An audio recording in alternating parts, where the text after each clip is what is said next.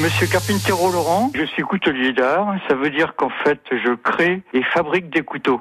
Ne pas confondre avec un forgeron qui va euh, forger la lame et donc euh, avoir un autre corps de métier en lui. Moi, je monte et fabrique donc des couteaux à partir d'une lame et d'un ressort brut d'usine. J'utilise énormément de sortes de bois que les gens me ramènent au hasard de leur voyage. À partir de là, donc, euh, vous avez des couteaux qui ont une bonne préhension, même pour les gauchers, pour les gens qui ont des problèmes de main. Des couteaux, donc, qui se plient. Pour ce qui est de ma manière de travailler, je démarre le plus tôt possible parce que je suis un lève-tôt. Je vais à mon atelier, donc, et souvent, j'enclenche plusieurs petites séries de modèles différents, sachant que pour le montage d'un couteau, il faut un minimum de 100 manipulations. Il y a de quoi faire.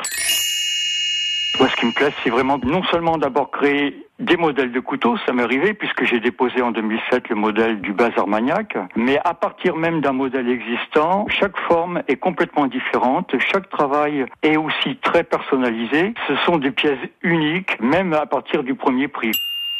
Mon projet, c'est fabriquer de moins en moins de couteaux, mais de plus en plus beaux.